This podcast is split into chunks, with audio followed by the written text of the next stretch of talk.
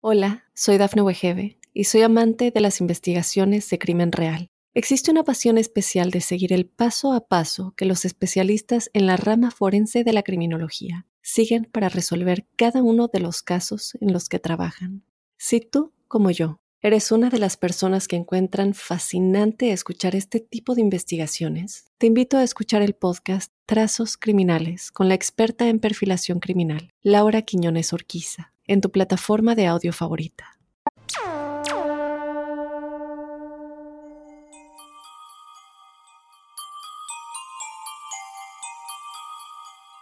Episodio 35 de La Huella OVNI, soy Jorge Luis Zuckdorf, gracias por estar ahí.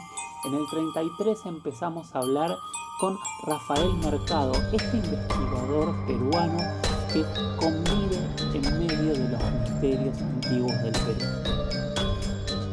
Hoy vamos a tener la segunda parte de esta entrevista que les prometo que no tiene ningún tipo de desperdicio, que es súper, súper interesante. Así que si les parece, sin perder tiempo, nos adentramos en la entrevista. Antes de la entrevista no se olviden de escribirme a mis redes. En Instagram soy arroba Jorge en Twitter soy arroba Jorge Luis 77, ahí utilizan el hashtag numeral la huella ovni o me escriben un mensaje privado.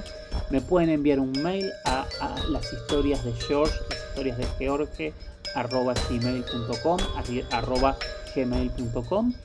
Y ahí yo me nutro de toda la información y de todo lo que ustedes quieren saber sobre las temáticas relacionadas al fenómeno ovni. También quiero escuchar sus historias en primera persona. Ahora, sin más, vamos con la segunda parte de esta entrevista con Rafa Mercado encontrado algún elemento que digas esto sin duda no es de este planeta en las culturas antiguas eh, de, toda la región este, andina? Bueno, al respecto de esa pregunta, yo la entendería, ¿no? Como que si hay espacio para, para creer en los extraterrestres, a pesar de que tenemos grandes vacíos eh, que no los puede explicar, yo pienso, la, la historia ni, incluso la arqueología moderna, ¿no? O sea, yo pienso que han existido muchas civilizaciones antes de nosotros que podrían explicar muy bien, ¿no? El, por ejemplo, el misterio de los de los muros eh, megalíticos, por ejemplo, ¿no? O el dominio de la de la orfebrería o eh, por ejemplo, te cuento esto, ¿no? Eh, en el Museo de Ritos Andinos de Renato Dávila, por primera vez vi meteoritos, pero que les habían dado formas perfectas como, como que fueran de macanas en forma de estrella, ¿no? Entonces tú te pones a pensar con qué tipo de horno o con qué tipo de herramienta fueron capaces ya no solo de derretir la piedra, ¿no? Que para derretir una piedra o requiere cierta temperatura, pero para derretir un metal, un meteorito, que tiene la dureza casi del diamante, darle otra forma, hacerle incrustaciones con cuarzo, o sea, nos está hablando de una tecnología que supera la nuestra, igual o supera la nuestra, ¿no? Incluso con un dominio de en las formas, tanto la, digamos, los muros incas, las o, las fortalezas, y estos instrumentos nos hablan de un conocimiento estético eh, orgánico, ecológico, de una pureza y de una complejidad a la vez pues increíble, ¿no? Y pienso que eso se puede explicar tranquilamente desde una óptica, óptica sí te diría terrestre extra, ¿no? O sea, de civilizaciones terrestres, pero paralelas a la nuestra, ¿no? Extraordinarias, incluso extraterrestres, ¿no? En ese sentido. Pero eh, si es que he encontrado en mis investigaciones una evidencia de vida que nos pruebe que la vida inteligente pues nos, nos colonizó, yo pienso que también hay esas evidencias, pero eso lo vamos a encontrar más hacia la genética, ¿no? Pienso que en nuestra misma genética eh, andina vamos a encontrar por ejemplo, algunos, algunos, eh, algunas maravillas que no se pueden explicar. Caso los cráneos alargados eh, que, está investigando Brian Foster, que según los eh, exámenes que se han hecho, pues, digamos, que está en los libros también de, de, Brian y en algunos otros documentales, sí estarían ligados con algún tipo de hibridaje extraterrestre, ¿no? Entonces, como dicen aquí algunos, algunos investigadores, algunos amigos con los que conversaba, ¿no? Si tú quieres ver un extraterrestre, mírate al espejo, ¿no? Probablemente estés viendo el legado mismo de, ellos eh, ¿no? a través eh, de tu, propio, de tu propia genética. Pero también, sin embargo, por ejemplo, vamos a encontrar pruebas de los extraterrestres en, más en la mitología andina, ¿no? Ahí sí vamos a encontrar referencias a dioses que eran capaces de manipular los elementos. Eh, estoy hablando de leyendas andinas, ¿no? De Huiracocha y, de una, que Huiracocha fue una de las tantas deidades que existieron, que creaban seres eh, humanos, que creaban civilizaciones, que crearon eh, incluso los astros, incluso eh, como, te, como te explicaba ya en otras preguntas, accidentes geográficos o que le dieron al, hombre ¿no? herramientas mm, como por ejemplo la vara de poder o la vara de mando, que era una especie de, vara que tenía Huiracocha, pero que se le entregó a algunos héroes andinos, ¿no? Para hacer una serie de, prodigios. Entonces yo pienso que en, las leyendas vamos a encontrar evidencia de que sí fuimos visitados, o bueno, por lo menos esos antiguos dioses de los que, se de los que ya hablaban ellos, pues son, eh, precisamente están hablando de seres que colonizaron no solo los Andes, sino todo el planeta Tierra, ¿no? Hablaba con un investigador, Rafael Casares, de España, y él estaba totalmente convencido que la Tierra fue terraformada, fue, eh, digamos, se le añadieron elementos para que pudiera surgir la vida. Entonces, eh, ese tipo de, historias las vamos a encontrar en las leyendas andinas, incluso en algunas representaciones artísticas, como el disco solar. El disco solar, que es escudo del Cusco, a un investigador ovni que es Dante, Ríos se le ocurrió voltearlo, inclinarlo un poco o, volverlo 3D, ¿no? y, encontramos que era un ovni perfectamente logrado donde se podía ver incluso eh, a los tripulantes del ovni, tenía la forma exacta de un, platillo, ¿no? Volador. Entonces vamos a encontrar incluso en, eh, en algunas estelas, en algunos frisos, ah, como especie de máquinas, ¿no? Como si hubieran querido dejarnos eh, algún conocimiento encriptado ahí, ¿no? E incluso también vamos a encontrar rastros de los extraterrestres en el mismo quechua, ¿no? Hablaba con otro investigador que es Roosevelt Moyo, que ha encontrado terminología astronómica encriptada en el idioma quechua, ¿no? Bueno, ahorita exactamente las palabras no las tengo, pero, pero sí habría conocimientos como por ejemplo el, día de los días de la semana, lunes, martes, miércoles, jueves, viernes, que te hablan ya de bueno, estos ya son conceptos eh, eh, españoles que nos trajeron, pero cuando son trasladados al quechua, por ejemplo, eh, digamos Saturno, el nombre de Saturno, de algunos otros planetas, nos hablan de características que, existen en, esos otros planetas que los incas y las culturas pre-incas ya dominaban. Entonces, incluso, por ejemplo, vamos a encontrar en en la ciencia ficción que el quechua ha sido tomado como un idioma alienígena, ¿no? Como es el, por ejemplo, el idioma de Java de Hat. Java de Hat habla quechua, ¿no? Y es más, el, quechua ha sido uno de los, idiomas seleccionados para, para viajar en, la sonda Pioneer, ¿no? Hacia otros planetas. Entonces, eh, tanto en el, en el idioma como en algunas leyendas tenemos evidencia de extraterrestres. ¿Qué piensas que Perú hasta el día de hoy es un lugar con tantos, tantos avistamientos? Bueno, la misma pregunta me, hago siempre, ¿no? ¿Por qué en el Perú encontramos tantos relatos misteriosos, tantos, hay, fenómeno ovni constantemente? Em, me encuentro actualmente revisando las crónicas en busca de eventos que puedan relacionarse con el fenómeno ovni eh, no solamente crónicas de la conquista, sino crónicas coloniales. Por ejemplo, he encontrado referencia de que sabios peruanos como Hipólito Unanue avistaron en 1790 y tantos eh, objetos anómalos o incluso una crónica que encontré aquí en mi, mi ciudad de Ventura Trabada y Córdoba de 1600 hace referencia a que en medio de una explosión, de una erupción volcánica, un objeto, un globo de fuego, venía a consumir el pueblo de Arequipa y se detuvo en el aire, luego penetró a la iglesia, salió por la parte de atrás del cementerio, rodeó la ciudad y se fue, ¿no? Con velocidad de rayo. Entonces, eso no lo hace una incandescencia, una piedra pome, un piroclasto, ¿no?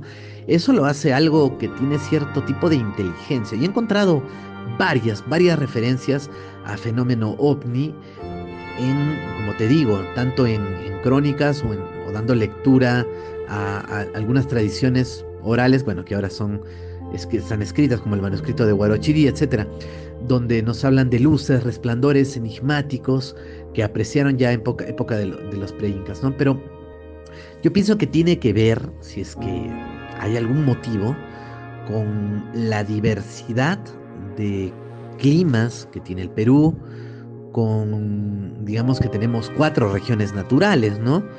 Costa, sierra, selva y mar.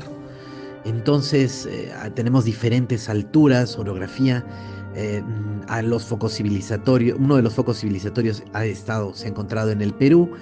Entonces ya nos habla de que hay varios eh, fenómenos, obviamente tenemos, em, por ejemplo, mm, hay fenómenos meteorológicos que siempre ocurren en el Perú como caída de meteoritos. Hay teorías que dicen que los meteoritos eh, buscan, digamos, algunas vetas de minerales, ¿no? O sea, son atraídos por el magnetismo de la Tierra.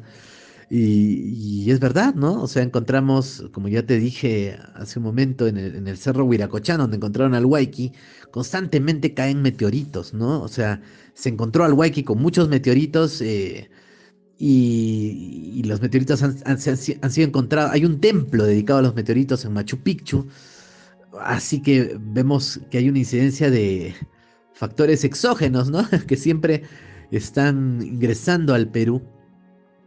Eh, tenemos también riqueza mineral, arqueológica, ya te digo, hay mucho, por lo cual algún tipo de inteligencia exógena, si quisiera darse una vuelta a conocer la biodiversidad del planeta, incluso con la selva que tenemos aquí en Perú, Em, existe creo un 60% de la biodiversidad del planeta está aquí. Entonces, si una civilización quisiera dar, dar, una rápida, un rápido vistazo al planeta Tierra, tendría que pasar por el Perú, va a encontrar muchas cosas.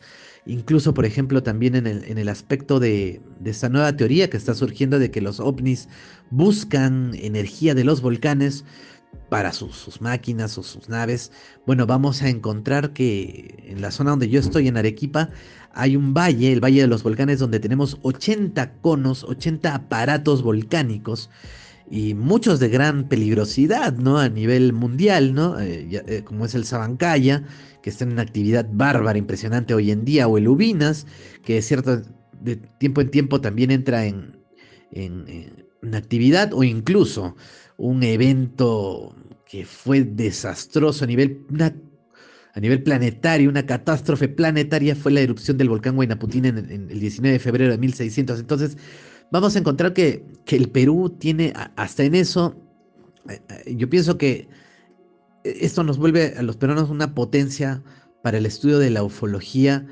que, que se ha mantenido virgen, digamos, a, los investigadores eh, foráneos, ¿no? Por ejemplo, por mucho tiempo la, ufología norteamericana o europea es la que ha dado el derrotero, ¿no? Mundial, ¿no? Yo pienso que la ufología étnica que se puede hacer aquí en las Américas, en el Perú, pues eh, podría de alguna manera ampliar el panorama para poder entender de una manera más eh, directa el fenómeno ovni, porque de alguna manera eh, la ciencia ficción, Hollywood, yo pienso que ha contaminado un poco el, fenómeno ovni, ha creado una cultura al respecto de esto, donde encontramos al extraterrestre políticamente correcto, a la experiencia de abducción políticamente correcta, al, artilugio o al platillo volador este, clásico. pero cuando nosotros revisamos los casos, ya no tan antiguos, ¿no? sino ya contemporáneos, en nuestra América vamos a encontrar eh, que muchas veces los testigos no han pasado por ese filtro hollywoodense, ¿no? Y te dan una eh, experiencia totalmente nueva y directa de un fenómeno que hoy necesita, necesita de casos nuevos, de una inyección de realidad, ¿no? Entonces, pienso que ese es un motivo por el cual la investigación que puede dar no solo el Perú, sino Bolivia, Argentina, Uruguay, Brasil, Colombia, Ecuador, bueno, nos quedamos cortos, ¿no? En, fin, toda América, pienso que es lo que necesita la ufología para encontrar otra vez el sendero hacia la, por fin tal vez, ¿no? Encontrar la solución de este fenómeno que a todas luces es el gran enigma del siglo XXI para la humanidad. Hola, soy Dafne Wegebe y soy amante de las investigaciones de crimen real. Existe una pasión especial de seguir el paso a paso que los especialistas en la rama forense de la criminología siguen para resolver cada uno de los casos en los que trabajan. Si tú, como yo, eres una de las personas que encuentran fascinante escuchar este tipo de investigaciones, te invito a escuchar el podcast Trazos Criminales con la experta en perfilación criminal, Laura Quiñones Orquiza, en tu plataforma de audio favorita. ¿Qué es el Waiki? ¿Cuál, ¿Cuál, es el contexto? ¿Dónde se encuentra? ¿Cómo lo encuentra? ¿Quién es o qué es el Waiki? O Waike también es eh, amigo quechua o joven, ¿no? Muchacho. Bueno, el Waiki ha sido bautizado así por Renato Dávila, director del Museo de Ritos Andinos, quien aproximadamente hace unos 10 años, ¿no?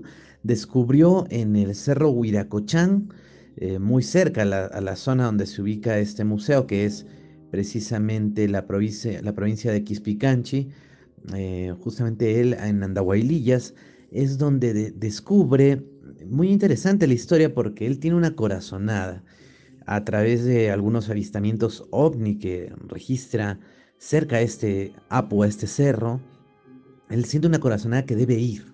Así que a las 4 de la tarde aproximadamente se dirige a este Apo, a este cerro, escala por una ruta donde él ya había investigado, eh, guiado por una fuerza sobrenatural y encuentra, bueno, eh, ya guaqueada la zona, lamentablemente, o sea, digamos que había sido eh, ya por algunos, digamos, malos elementos, algunas malas personas que ya habían de alguna manera saqueado el lugar, pero encuentra en medio de este escenario una momia, ¿no? Entonces él rescata lo poco que quedaba y la lleva al museo, donde pasan algunos no sé si años o meses, y decide presentarla al público aproximadamente pues por el año 2011 y con algunos estudios previos de algunos científicos, eh, te, mentiría, no sé exactamente quiénes, pero me parece que estuvo ya en aquel momento el amigo Brian Foster, que lo conocemos pues de la serie Alienígenas Ancestrales,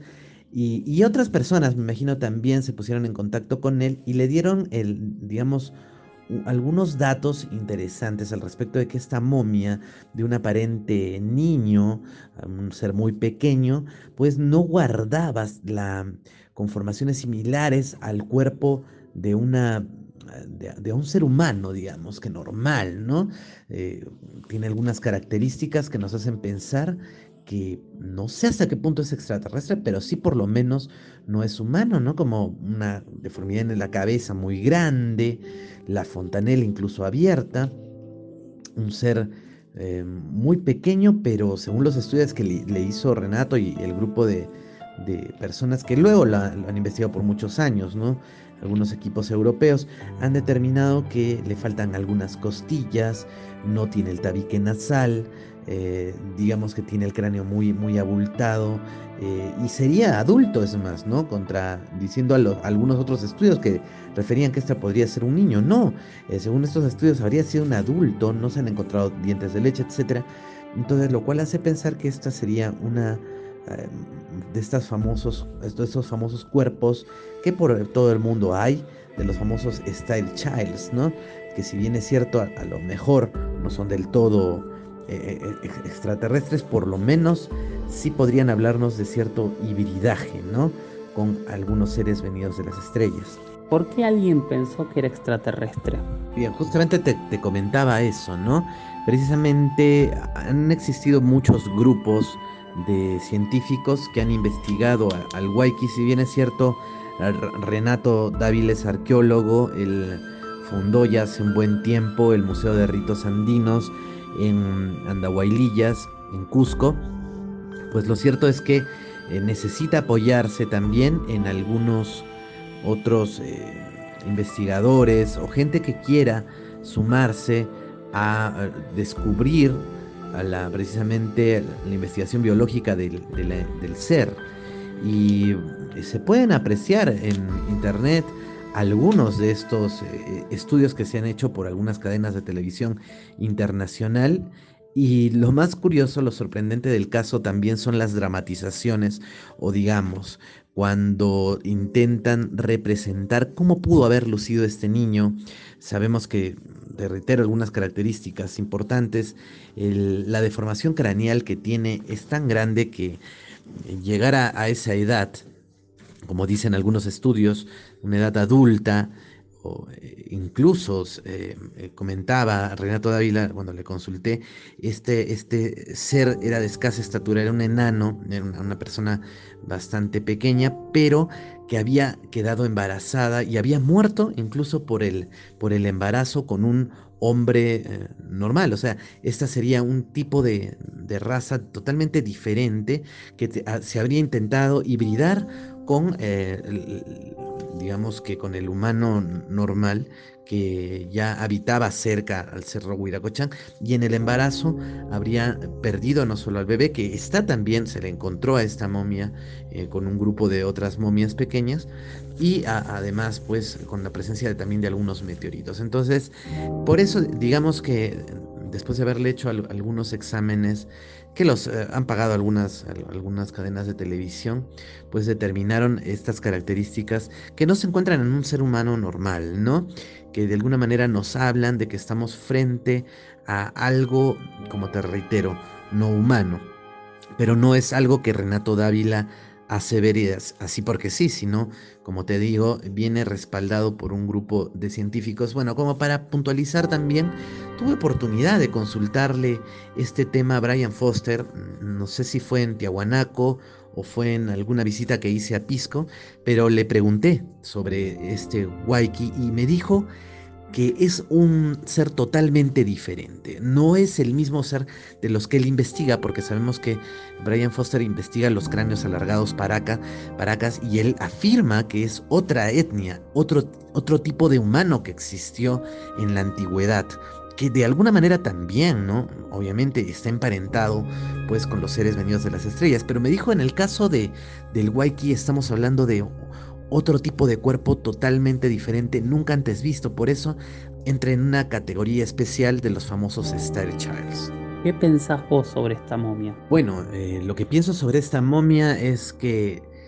mira, si ha generado tanta polémica de parte de, por parte de científicos, de, de, biólogos, de gente que, o genetistas incluso, ¿no? Que ya han revisado este caso y no se pueden poner de acuerdo, creo que esto nos revela que estamos ante un misterio mucho más grande, que probablemente estas eh, culturas antiguas se hayan relacionado con algunas otras em, razas, con otros seres, y que en la noche de los tiempos se perdió esta información. Tal vez hemos, eh, hemos coexistido y convivido, como te digo, con, seres totalmente diferentes a nuestro biotipo, a nuestra genética.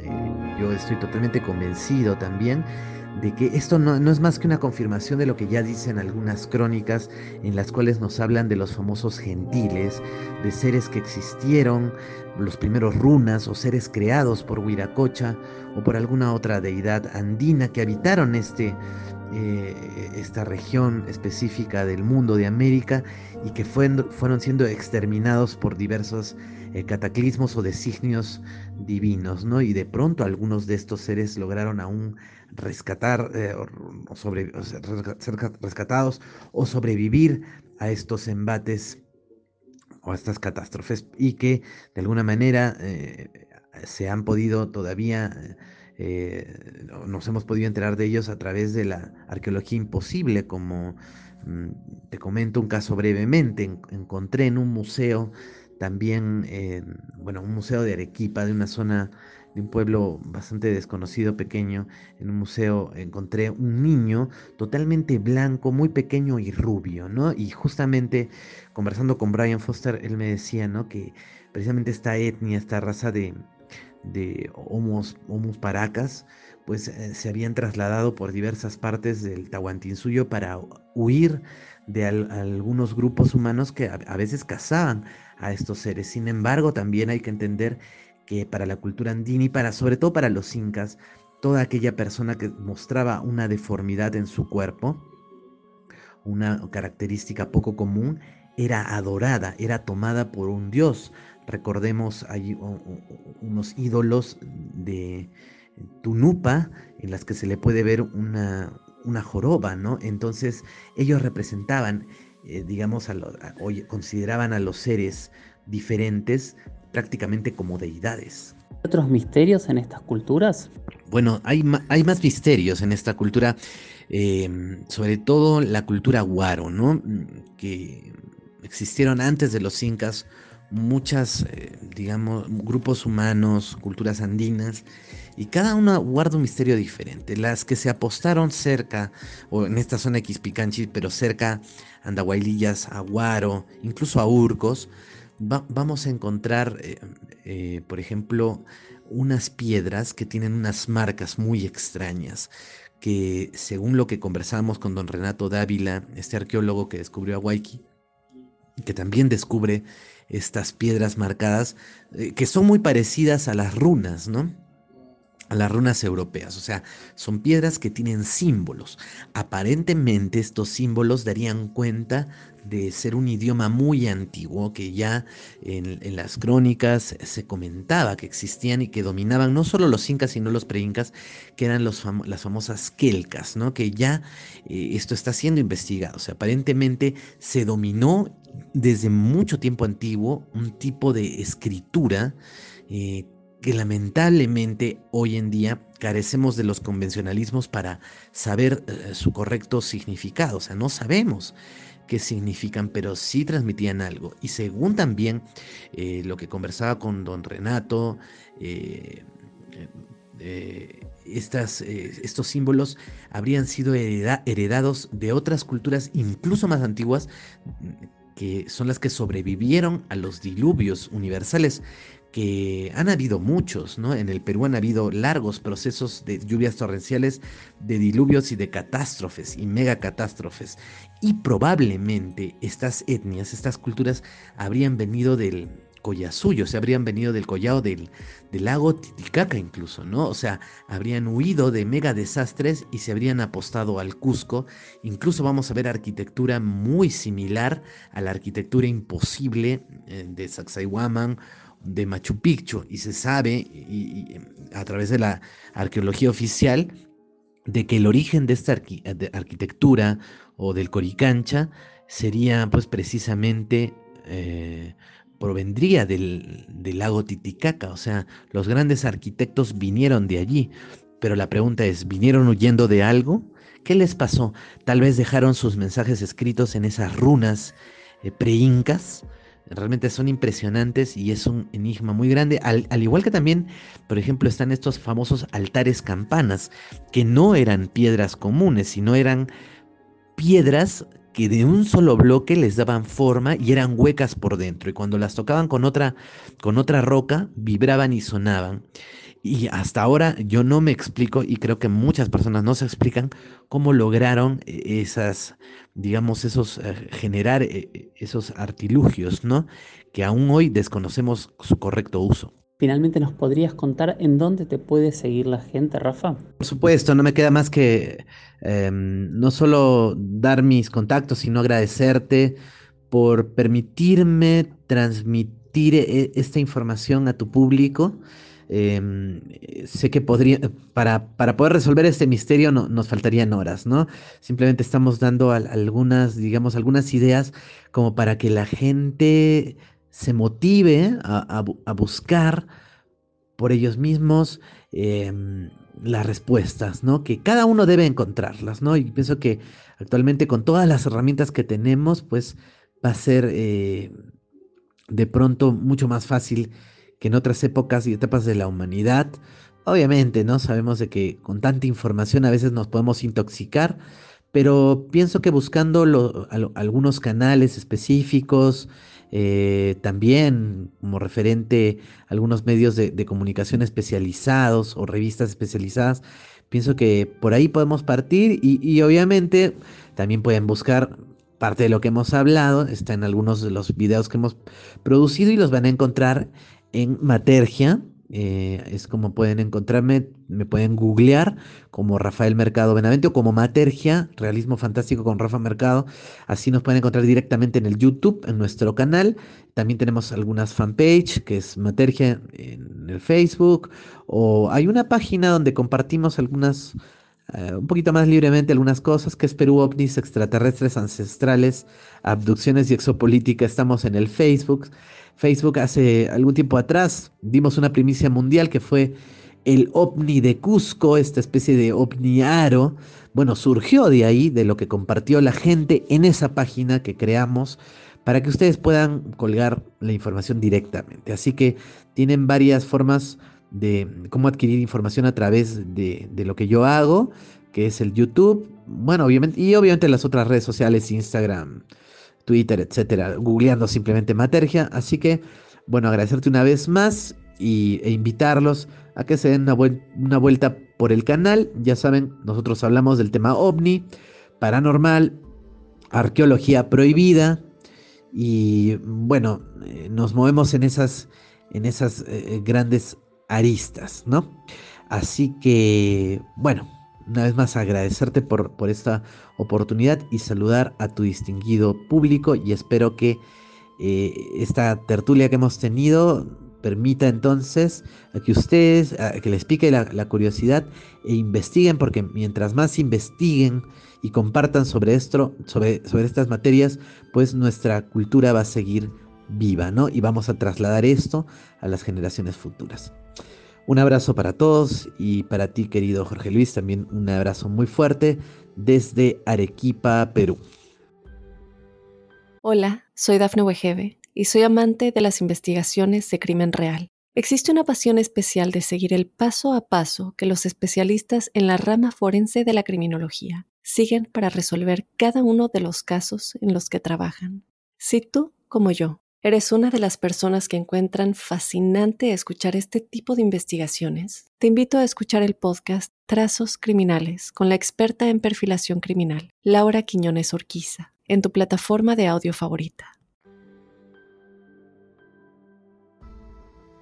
Hemos llegado al final del episodio 35. Gracias por estar ahí. Para mí es un placer estar generando este material. Me hace muy feliz ver cómo día a día, semana a semana, crece en audiencia, que crece en interés y crece en la cantidad de preguntas. Cada vez tengo más preguntas en cola para ir respondiendo en los próximos episodios. Gracias por estar ahí, nos vemos en la próxima y recuerden, miren al cielo, háganse las preguntas necesarias y anímense a no tener verdades absolutas. Gracias y hasta la próxima. Chau chau.